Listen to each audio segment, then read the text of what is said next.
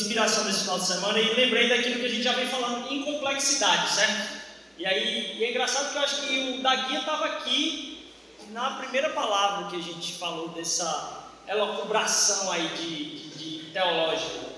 A, a gente estava falando a respeito de como a gente quer trazer Deus para onde a gente está. Né? A gente quer convencer a Deus de algumas coisas que não faz sentido. E a gente teve a preciosidade de ter aqui, ou semana passada, falando da comunidade de Deus vivo. A comunidade de Deus vivo. Se você ainda não ah, foi lá, por favor, busque lá no, no, no, nosso podcast, ouça aquela palavra, que preciosidade.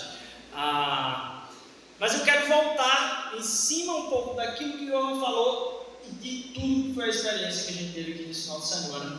É, e lembrando um pouquinho, a gente estava falando de, um, de uma coisa estranha que a gente tenta fazer, que é tentar explicar para Deus aquilo que Ele já sabe, tentar fazê-lo entender que Ele precisa vir para onde a gente está e tentá-lo convencer que Ele precisa usar o seu poder. Na tentativa de que a gente tente explicar para Deus, para que Ele entenda o meu clamor, na tentativa de fazer, Senhor, eu preciso do Senhor aqui, comigo agora, e eu preciso que você se comprometa a realizar a minha vontade, porque eu sei que o Senhor tem o poder. Então, de novo, a gente fica, Senhor, me entende, porque eu acho que o Senhor me entende. Senhor, vem para cá e, por favor, realiza a minha vontade.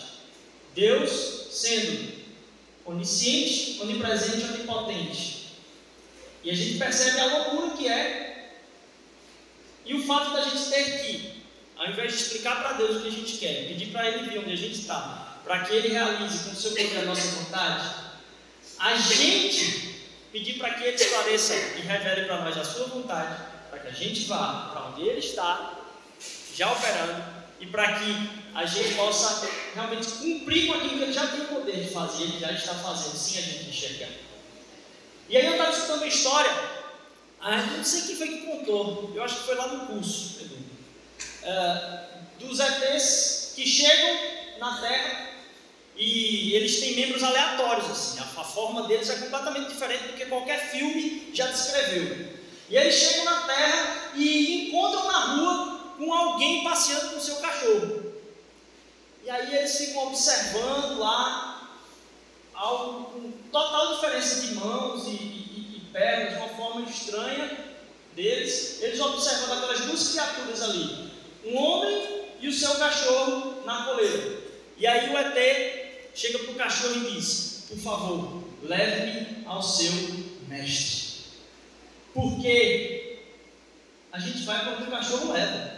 Se você percebe de fora, a figura que está sendo tratada ali é alguém indo na frente e a outra pessoa indo atrás daquilo que está sendo levado. E parece que a gente quer fazer a mesma coisa com Deus na vida da gente. Fazer com que o cachorro seja quem comande aí a, a criatura que tem um pouco mais de consciência e no caso dele, infinita consciência. Meu intuito hoje é falar em cima do texto que está lá em Efésios. E eu queria abrir com vocês em Efésios capítulo 2, 14 a 16. Por favor, de novo, acho que hoje vai ser bem. Ah, eu não estou me preocupando tanto com talvez descer muito o nível para ficar o mais enxuto possível. Eu acredito que Deus quer falar muito para a gente em coisas até meio viajadas mesmo. E continuar fazendo isso. Acho que essa é a quarta palavra que a gente pega assim, de rapaz, o que, é que eu estou fazendo falando desse jeito? Mas vamos lá.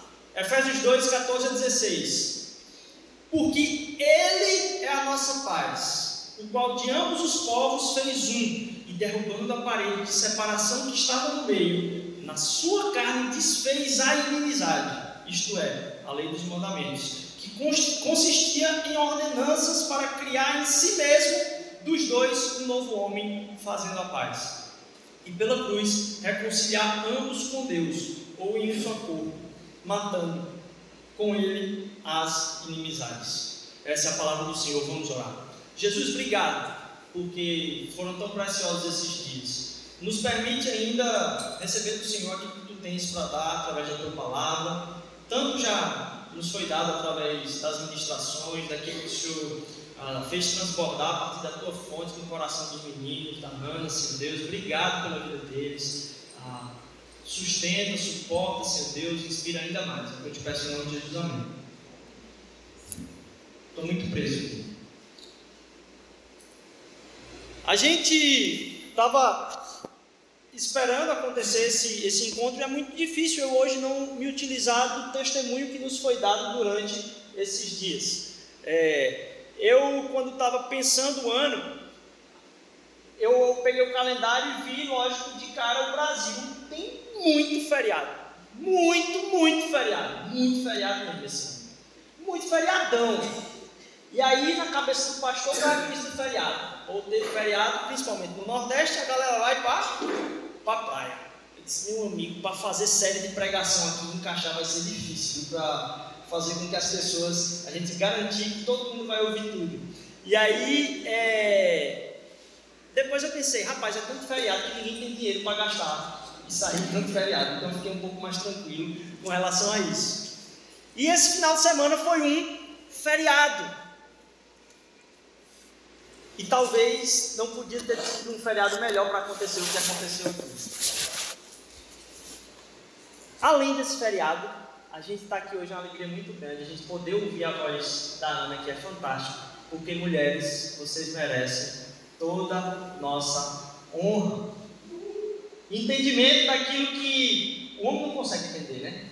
Quem entendia muito mais rápido era a mulher, por isso que Jesus estava rodeado de mulheres. O homem é mais devagar para entender o processo, tal. as mulheres não precisavam tanto disso. Pedro, que é o esbaforido, né? foi lá tentar encontrar Jesus. A história conta lá que as mulheres tinham mais perspicácia nesse, nesse processo. A gente dá glórias a Deus. Não só por isso, mas a gente quer ser uma comunidade onde enxerga onde é que a gente está pecando em não ouvir quem precisa cada vez mais ser ouvido. E isso é algo que a gente precisa construir juntos. Então, de novo, parabéns, mulheres. É... E junto disso, esse feriado sendo o dia onde a gente proclamou-se república, né? ah, tem a carta magna lá da República de Pernambuco, ah, é muito simbólico. E lógico, eu sou pernambucano, eu sou megalomaníaco como boa parte. Estou muito megalomaníaco. Mas a gente vai ouvir mais sobre isso hoje aqui. Eu, nesse final de semana, eu tenho visto Deus conectar pontos. Eu acho que quando o Felipe estava aqui da outra vez, eu tinha acabado de voltar de Brasília e estava falando a respeito de algo que era a respeito de como relacionamento é importante, como a relação é importante. E o que eu pude testemunhar nesses dias aqui não foi simplesmente boa música sendo composta e cantada. E quem me conhece há tempo e tem escutado isso, sabe que a gente tem falado tudo isso que os meninos fizeram de festa aqui. Parece que os meninos deram uma festa a respeito de tudo que a gente estava tentando celebrar. E para a gente foi um presente do Senhor. Só graça, só graça. Eu estava falando com um amigo que eu disse, cara, ele disse, aí, cara, como é que você está? Ele disse, eu estou como talvez na unção de Simeão, que disse, Senhor, esse ponto daquilo que eu queria enxergar na história do Evangelho, na minha cidade, eu já enxerguei, pelo menos. Eu só não vou dizer pode levar, porque senão minha esposa vai dizer, ah, é? é assim? É, Mas ah, foi um fim de semana com muitos compromissos relacionais, muito café, e muitas amizades novas construídas, tenho certeza, entre as pessoas que estiveram aqui. E a gente tem passado por tantas coisas maravilhosas em meio a coisas bombásticas que a gente tem vivido. Isso para mim aqui realmente foi um sopro do Espírito. O que eu vi aqui foi inexplicável. Eu vi uma semente de algo que é um avivamento. Sabe por quê? Porque não foi um fim de acampamento. Avivamento não é anunciado como avivamento. Você não programa avivamento. Você não coloca, vamos experimentar. Não. Ele acontece. E ele acontece onde a gente não imagina. E eu estou falando avivamento não é ó, o sistema organizado de algo que aconteceu na história de uma civilização. Não, avivamento acontece na sua vida onde você menos imagina. Deus te surpreende. Mas uma coisa que é constante no avivamento, o avivamento surge não de alguém buscar uma apoteose da experiência espiritual, mas um avivamento surge da comunhão e arrependimento coletivo, pelo enxergar o evangelho no outro. As pessoas não estavam aqui com expectativa dessa, o que é que Deus iria fazer?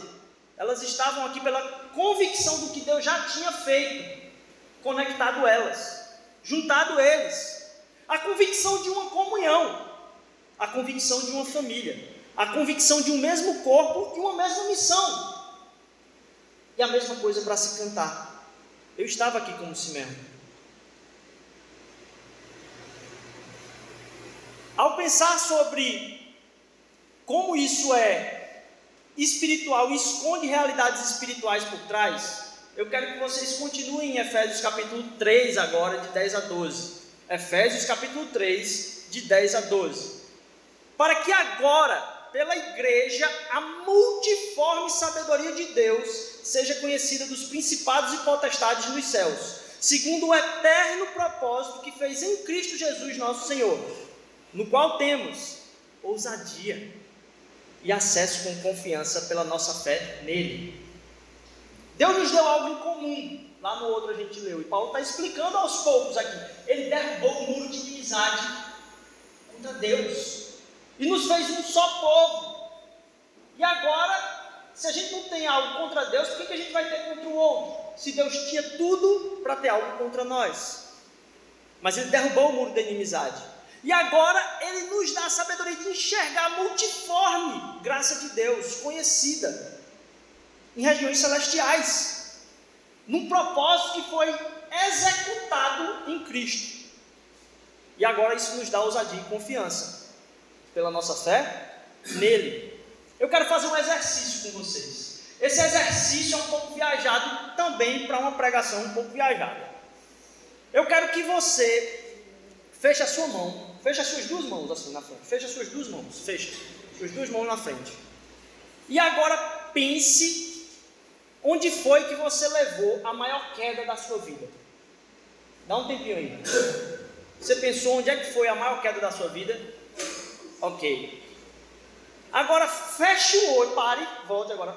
Feche o olho e agora pense onde você queria estar de férias. Ok, pode abrir de novo. Eita, agora ninguém mais volta para o culto. Todo mundo pensou. Eu nem pensei nisso quando escrevi, tá vendo? Que devia ter testado antes. Onde sua consciência fica falando? Onde ela fica falando? Porque eu pedi primeiro para fechar a mão. Nem por causa disso você pensou que a sua consciência estava no seu braço. Mas na hora que eu pedi para você fechar o seu olho, você imaginou que a sua consciência provavelmente estava na sua cabeça. Por que, que você imagina que a sua consciência estava na cabeça? Ou está na cabeça? Por quê? Por que, que a gente sabe disso? Ah, provavelmente alguém saiu tentando matar alguém e a pessoa só morreu quando uma espadada tirou a cabeça da pessoa. Não sei. Quando tirou o vidinho não aconteceu nada. Quando tirou um pedaço da perna, ainda continuou ouvindo. Não sei. Mas a questão é, por algum motivo, a gente sabe que a nossa consciência está na cabeça. Mas nem por causa disso, aquilo que é o nosso braço ou uma parte do nosso corpo não é entendido como nosso. Se eu for perguntar para você, você está tanto na sua cabeça quanto no seu braço? A sua consciência? Talvez seja difícil a gente dizer, poxa, minha consciência está tanto na minha cabeça quanto no meu braço. Não. Mas a sua cabeça é tão seu corpo quanto o seu braço. É tão seu, você tem tanta propriedade disso, um quanto o outro.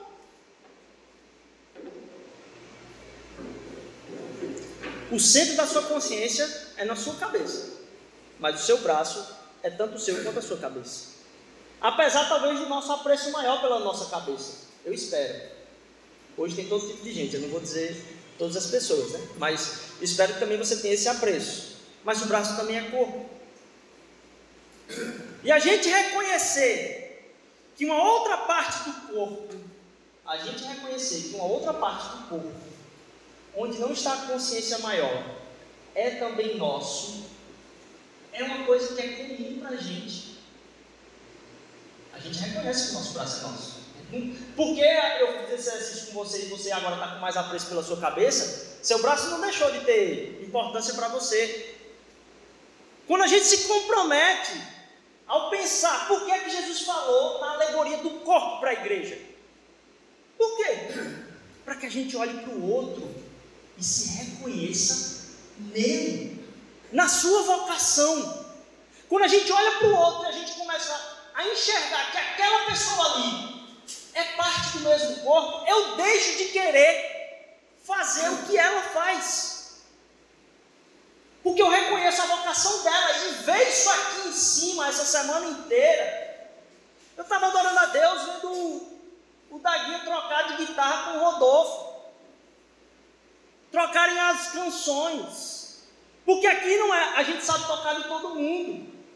Mas é dizer, é nosso. É no, a minha vocação é nossa. E eu enxergo a do outro e digo, é nossa. Você que está trabalhando num campo específico dessa cidade, é a igreja de Jesus atuando. E eu preciso me alegrar com você como se fosse eu, porque é o meu corpo. Aí você diz: Não, Rodrigo, é o corpo de Jesus, é verdade.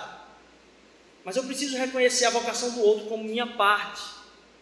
Você reconhece, enxerga o outro, fazendo e tendo alegria, porque ele é, e se identificando nele por ele ser do corpo. A gente viu isso aqui. Comprometimento em comunhão na frente. Porque o que Cristo quer fazer é trazer os filhos tudinho para junto do Pai, formando uma família. É um testemunho para que você abra as cortinas daquilo que foi apresentado esse tempo todo e que Deus está fazendo na cara da nossa comunidade. Essa galera se reconhece na vocação do outro, a consciência de que o dom do outro é meu. Calma. Não é que o dom do outro eu quero para mim. É que é meu do jeito que é nele. Porque eu sou parte do corpo. O outro é o corpo de Cristo também. E o corpo de Cristo é o meu corpo. Porque eu faço parte do corpo de Cristo. Eu olho para o outro e reconheço que ele também é corpo. E aí a gente começa a entender por que, que a palavra de Deus agora, baseado talvez um pouco até na nossa experiência aqui há pouco, por que, que a palavra de Deus fala que Ele é o cabeça? E que nós somos o corpo? Porque a nossa mente precisa ser a mente de Cristo, para que a gente enxergue que a nossa consciência pertence a Ele, nossa vocação pertence a Ele. E essa consciência dirige todo o corpo e os seus membros. E a gente não tem mais estresse de ficar olhando para o outro braço ou para a outra perna. Mas como consciência de Cristo, mesmo sendo Ele lá o cabeça, eu entendo que o braço é meu, a perna é minha. Porque tudo pertence a Ele, que é a nossa consciência eterna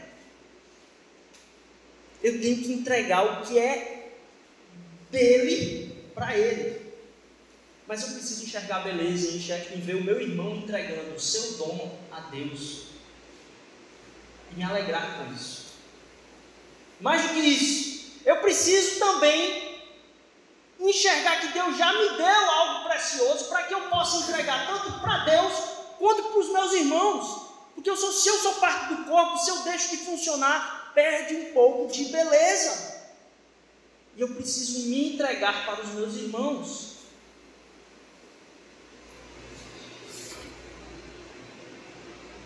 Eu tenho que tirar para fora, de dentro de mim, aquilo que Deus já depositou e eu não, talvez não enxerguei.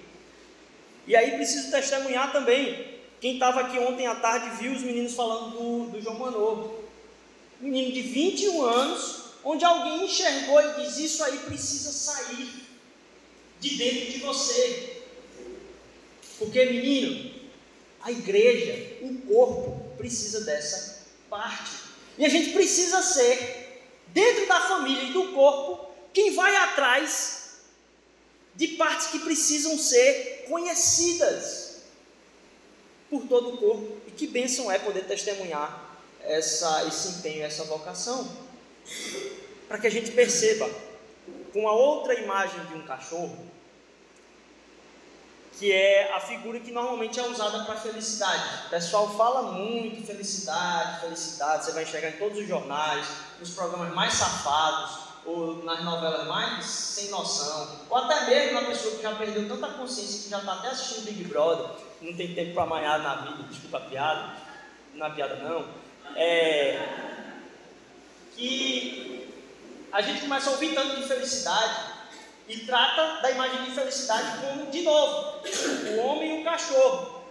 Onde o homem aponta para o cachorro para ele pegar o negócio e o cachorro vai no dedo dele e lambe. A gente começa a aproveitar-se da vida e sonhar com a vida como o cachorro que olha para o dedo do homem e lambe o dedo e não olha para onde o dedo está apontando. E a gente poder perceber tudo isso aqui faz a gente entender que a gente pode ser inspirado por Deus a cada dia. Teve gente que viu beleza nas coisas comuns. Porque há beleza, não foi ele que viu, Deus revelou. E que presente para nós. Então enxergar que a gente tem acesso à beleza de Deus no nosso dia a dia é necessário para que entendendo a vocação do outro, a gente possa ler como está lá. Também em Efésios 2,19, quem quiser abrir de novo, está aí 2,19, diz o seguinte: Assim que já não sois estrangeiros nem forasteiros, mas concidadão dos santos e da família de Deus. Não sois estrangeiros nem forasteiros e a gente enxergar vocações de outras pessoas e poder dizer para ela: meu irmão, muito obrigado pela sua vocação, não está só. Você não está só. Você é nosso. A sua vocação é nossa. E eu não quero ter a sua vocação, eu quero me alegrar com a sua vocação. E eu poder me alegrar em quem Deus está mostrando o poder que é operado ali na vida de cada pessoa. Coisas poderosas acontecem para que a gente enxergue Deus poderoso que permitiu elas acontecerem, não o braço forte que as fez. E aí a gente consegue adorar a Deus por quem Ele é, mas através da vida de outras pessoas também, sabendo que isso está ao nosso lado, porque Ele também derramou algo em nós. E não buscamos mais a felicidade como quem olha para o dedo quer lamber o dedo como o cachorro, mas para onde o dedo está apontando que é de onde vem toda a felicidade, nosso Deus. Deus age através de pessoas competentes, claro. Mas eu tenho cada vez mais convicção que Deus tem a preferência pelo compromisso do que pela competência. Deus deseja excelência em tudo que a gente faz, lógico, mas Ele quer compromisso para além da competência. Compromisso com o Evangelho. E o que é compromisso com o Evangelho? Que eu serei o mais arrependido de todos. O compromisso com o Evangelho é para que você se comprometa em ser a pessoa mais arrependida de todos. E uma pessoa mais arrependida de todas não tem remorso. Para que você não confunda arrependimento com remorso. Mas é Deus que é todo poderoso. Como é que a gente trata da ação de Deus no mundo? Ele criou a gente a sua imagem e semelhança, mas nem tudo que é de Deus está em nós em sua plenitude, nem mesmo na criação. Eu não vou me aprofundar nisso aqui, porque aí também já seria pegar pesado demais. Mas Deus não criou a gente todo poderoso. Ele é todo poderoso, a gente não é. Ele nos criou para sermos a sua imagem e semelhança. E a revelação da característica da fidelidade de Deus precisa estar presente na nossa vida, porque Ele nos deu isso com a queda, eu percebo que isso precisa ser resgatado e restaurado na minha vida, através da ação do Espírito Santo, através de, de novo, me comprometendo a ser o mais arrependido. Porque cada vez que eu olho para a cruz, eu não posso enxergar outra coisa. Deus não nos deu todo o poder, mas a gente precisa revelar virtudes que estão no seu caráter, que nos foram dadas e Ele vai usar o poder dele para fazer isso na nossa vida. Deus não age então por pessoas importantes, porque talvez a sua vocação esteja travada, porque você fica esperando que Deus te dê importância. Deus não age por pessoas importantes. Deus atua com poder na periferia. E eu não estou falando aqui de lugar geográfico. Eu estou falando aqui de onde não se espera. Talvez você quer estar junto das pessoas de onde você espera que Deus vai agir. Não faça isso. Se junte com quem está do seu lado, dobre os joelhos, diga amém. Porque onde tiverem dois ou três reunidos no nome dele, ali ele está e coisas poderosas acontecerão. Eu não preciso nem falar aqui que foi isso que aconteceu, até com o caso do menino. Duas pessoas, aí foi paixão. O poder não está nas coisas importantes, mas está em confiar naquilo que ele já deu no comum e no ordinário. E que o Espírito dele é capaz de fazer através das vocações e dos encontros das vocações. Se junte então, meu irmão, porque é nos escondidos que a redenção e améns. E eu quero explicar que améns é porque sua vocação precisa encontrar um amém de um outro lado, pelo menos de algum amigo. Porque senão a gente vai chegar aqui e eu vou dizer, ah, eu também quero cantar. Aí, lógico que não ia prestar. Certo. Mas que a gente encontre em pessoas próximas a nós améns. Que a gente olhe uns pelos outros, em vocação. Eu acho que uma das coisas mais tristes para mim é quando a gente desperdiça amizades. Porque amizades também são espirituais. É lógico, uma das coisas principais de amizade é rir junto. Rir junto de uma coisa que ninguém mais entende é, é uma das coisas mais preciosas.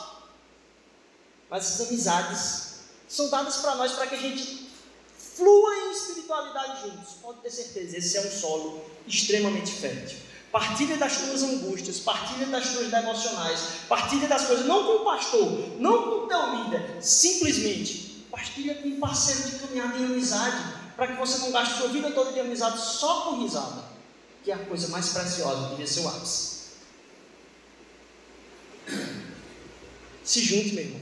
Seja igreja, ore junto. Deus já deu tudo o que você precisa. E quando você se nega a ser quem você é e quer tomar para si vocações de outros, ou não validá-las, ou não reforçá-las, você despreza duas coisas. Você despreza, primeiro, entender quem Deus é, porque foi Ele que decidiu aquilo. E com isso, você despreza a vocação de Deus. Todo-Poderoso. A não entender que Deus te criou e te deu o que você é e o que você tem para ser usado para a sua glória, você nega e desvalida a vocação dele mesmo como todo-poderoso e sábio. E eu volto, indo já para o final aqui. Ah, eu sou um megalomaníaco. Eu sou um pernambucano. Eu sou megalomaníaco. Esse feriado foi o feriado de 1817, no dia 6 de março, Revolução, que é conhecida ah, por tornar Pernambuco um país. Mas é mais simbólico ainda, porque na verdade não foi Pernambuco que foi tornado um país. Que foi tornado um país foi Ceará, Pernambuco, Rio Grande do Norte, Paraíba, Alagoas e eu acho que Sergipe também. Eu não sei se está confirmado ali com, com Chitunda e com os professores de história das universidades que estão aqui. É, sei que a Lagoa sai um pouco depois. Mas o fato é, essa região decidiu dizer não mais há um tempo atrás, neste mês, no final de semana. Por que, que isso é importante? Não é porque Pernambuco tem que cada vez ser mais chato, dizendo que tem, não sei o quê. Não, não é isso. Mas a gente tem que continuar falando isso. Sabe por quê? Porque a gente só não fala isso em outros lugares, porque não tem gente celebrando isso aqui. A gente tem que fazer festa, não é para Pernambuco ser o melhor estado, mas é porque Pernambuco foi o estado que Deus nos deu. E se Deus nos colocou aqui, Deus deu não só o estado de Pernambuco, a história de Pernambuco, a geografia de Pernambuco, o povo de Pernambuco, a economia de Pernambuco, a pobreza de Pernambuco, para essa igreja dar conta. Não só aceitar, mas restaurar e redimir, apontando onde não tem beleza reforçando onde já tem beleza. Para que a gente se alegre com outros estados fazendo a mesma coisa. Porque o questionamento que vem com os meninos é sério. Por que, que a gente só canta música traduzida? A gente finge que não quer pensar. Mas no fundo é porque a gente acha que a gente não tem capacidade de fazer música tão boa. E aí a gente começa a acreditar que Deus criou gente com vocação e gente sem vocação. E que a vocação cultural não é capaz de produzir coisas tão belas quanto algo que já foi produzido antes. E eu começo a transferir isso para dizer: Senhor, por que tu me deste a vida que tu me deste? Por que tu me colocaste nesse emprego que tu me colocaste? Por que tu me colocaste nessa gerência que tu me colocaste? Quem é esse meu chefe aqui? Por que é isso, Senhor? Por que este meu bairro? Por que este meu carro? Por que esta minha vida? Por que este meu dinheiro? Por que este meu salário? É só uma extensão disso. É que a gente aprenda a dar valor que de qualquer lugar onde há o Espírito e a igreja reunida, no nome de Jesus, a fonte de água viva, porque é de Cristo que ela sai, não é de nenhuma cultura. E a gente pode ver isso acontecer cada vez mais aqui. Vocês acabaram de ver gente fazendo isso. Então, que, lembrando 1817, que cada vez mais o Ceará seja tão megalomaníaco. E que Sergipe seja tão megalomaníaco. E que Rio Grande do Norte seja tão megalomaníaco, não desprezando cultura nenhuma ali. Mas também não impedindo que uma outra pessoa venha dizer que Deus foi burro para não dar, ter muito trabalho naquela região do mundo. Ah não, Deus teve preguiça aqui, aí nem pensou, joga qualquer gente aí, joga qualquer música aí, joga qualquer povo aí, joga qualquer arte aí, e aqui importa a mesma coisa. Para que você enxergue que na sua vida, Deus não fez assim. Joga qualquer nariz aí, joga qualquer boca aí, joga qualquer história aí, joga qualquer educação aí. Que você entenda que o que Deus te deu já é o suficiente. Só me explique. Por que é que você quer ver neve? Alguém me explique. Ah, porque é bonito. Quem foi que disse? Alguém pintou que é bonito para você. Alguém fez um filme dizendo que é bonito para você. Mas quando os gringos chegam aqui, você não entende ainda, despreza porque é que eles ficam abestalhados com os coqueiros. Coqueiro? A coisa mais linda do mundo. Cacto? A coisa mais linda do mundo.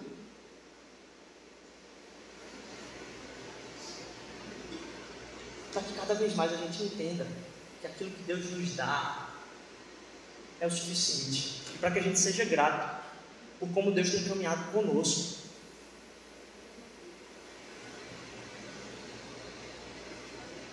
Isso reflete o que estava falando ontem. É, eu morei um tempo no sertão. E eu cresci, as pessoas dizendo para mim. E aí, na Mata Atlântica é o quê? A gente respondia. E aí, a Caatinga é o lugar onde não tem de dar. Eu fui crescendo ouvindo isso o tempo todo.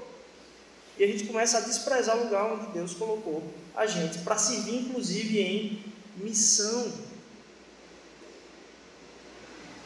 Eu termino com um texto que está lá em Efésios, no capítulo 1, que era nele que eu queria chegar. Efésios capítulo 1, versículo 3.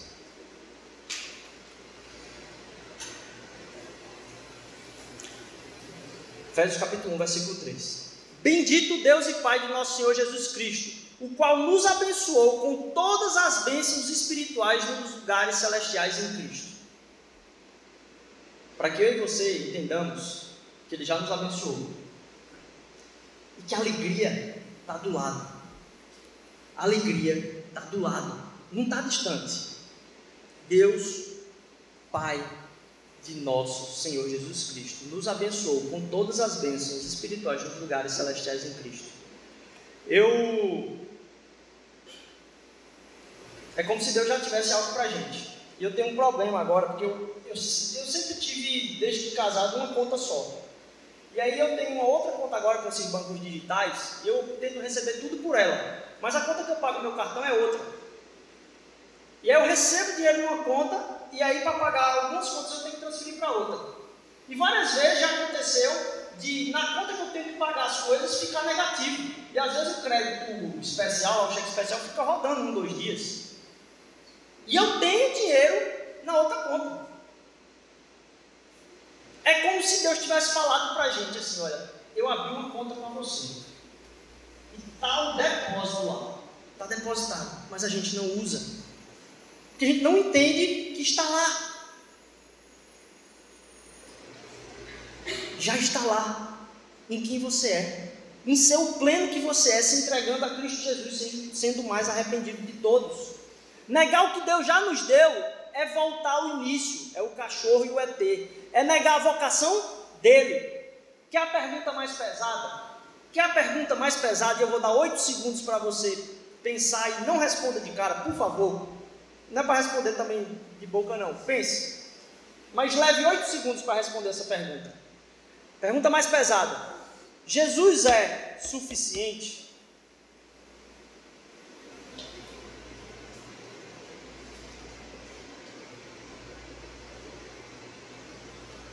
Ame o que Deus te deu. Se arrependa da queda. Você está corrompido, sendo restaurado.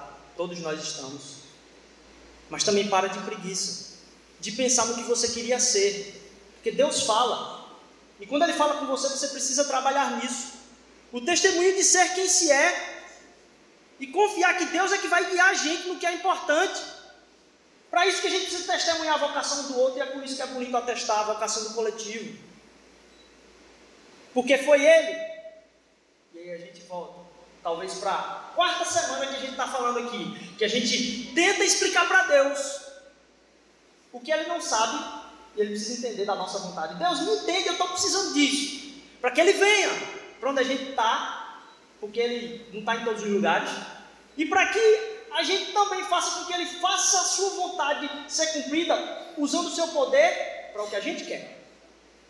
Essa é a figura. Mas o que é a realidade final é em Jesus. O que aconteceu foi o seguinte: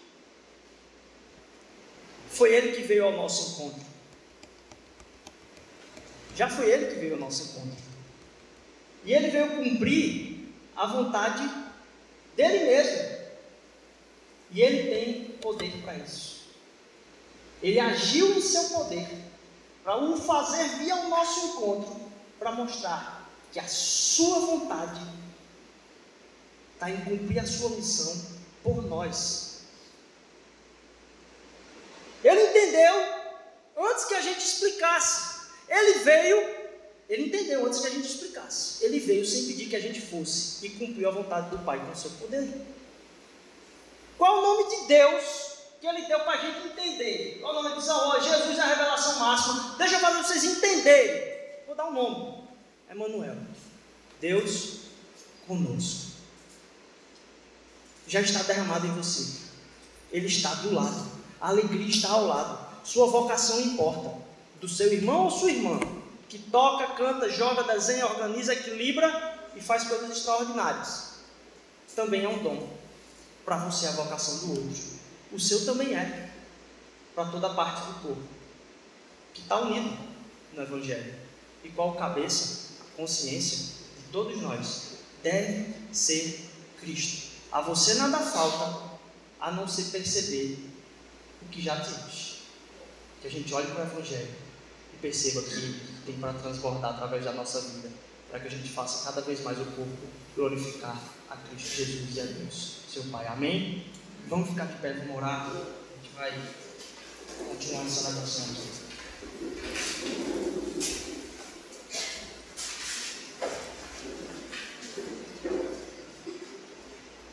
Jesus, obrigado. Obrigado por poder testemunhar disso que o Senhor produziu aqui. Realmente, o Senhor é testemunho da alegria do meu coração. De ver um caminho sendo formado. Mas de perceber, Senhor Deus, que essa igreja tem lutado para te honrar, te glorificar, para me dizer o teu nome, Pai. Que a gente não quer brincar de ser igreja, Senhor Jesus. Que a gente quer ver o teu corpo, Pai reluzir a tua glória, Senhor resplandecer o teu nome. Faz com que cada dia da nossa vida a gente enxergue vocação. Para cada dia da nossa vida a gente saiba que tem algo a ser produzido do Senhor, que a gente pode revelar a tua verdade em nós, em quem somos, cada vez mais arrependidos, confiantes que a tua graça nos salvou. Em nome de Jesus.